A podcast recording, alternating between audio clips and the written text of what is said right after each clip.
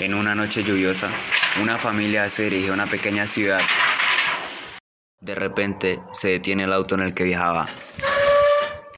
Al poco tiempo se acercan dos motos. Son cuatro jóvenes que se acercan. ¿Le ayudamos? Sí, claro, no quiere prender el auto. Terminaron de arreglar el auto y se fueron a su casa. Pasó una semana y los gemelos entraron al colegio, pero en el colegio tuvo muchos problemas Will porque le hacían bullying. Por favor, deténganse. Él estaba en la azotea del colegio y los muchachos.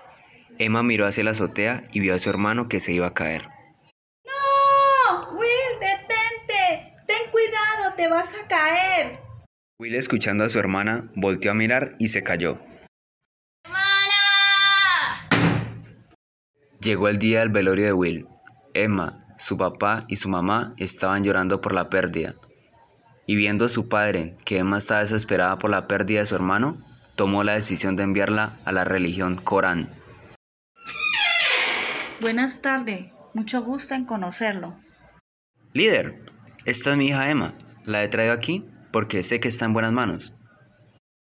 Claro, señor, la cuidaremos muy bien.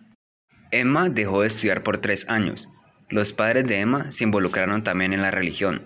Emma ya no quería estar en esta religión porque ella veía lo que en realidad le hacían a los demás que estaban dentro de esta religión.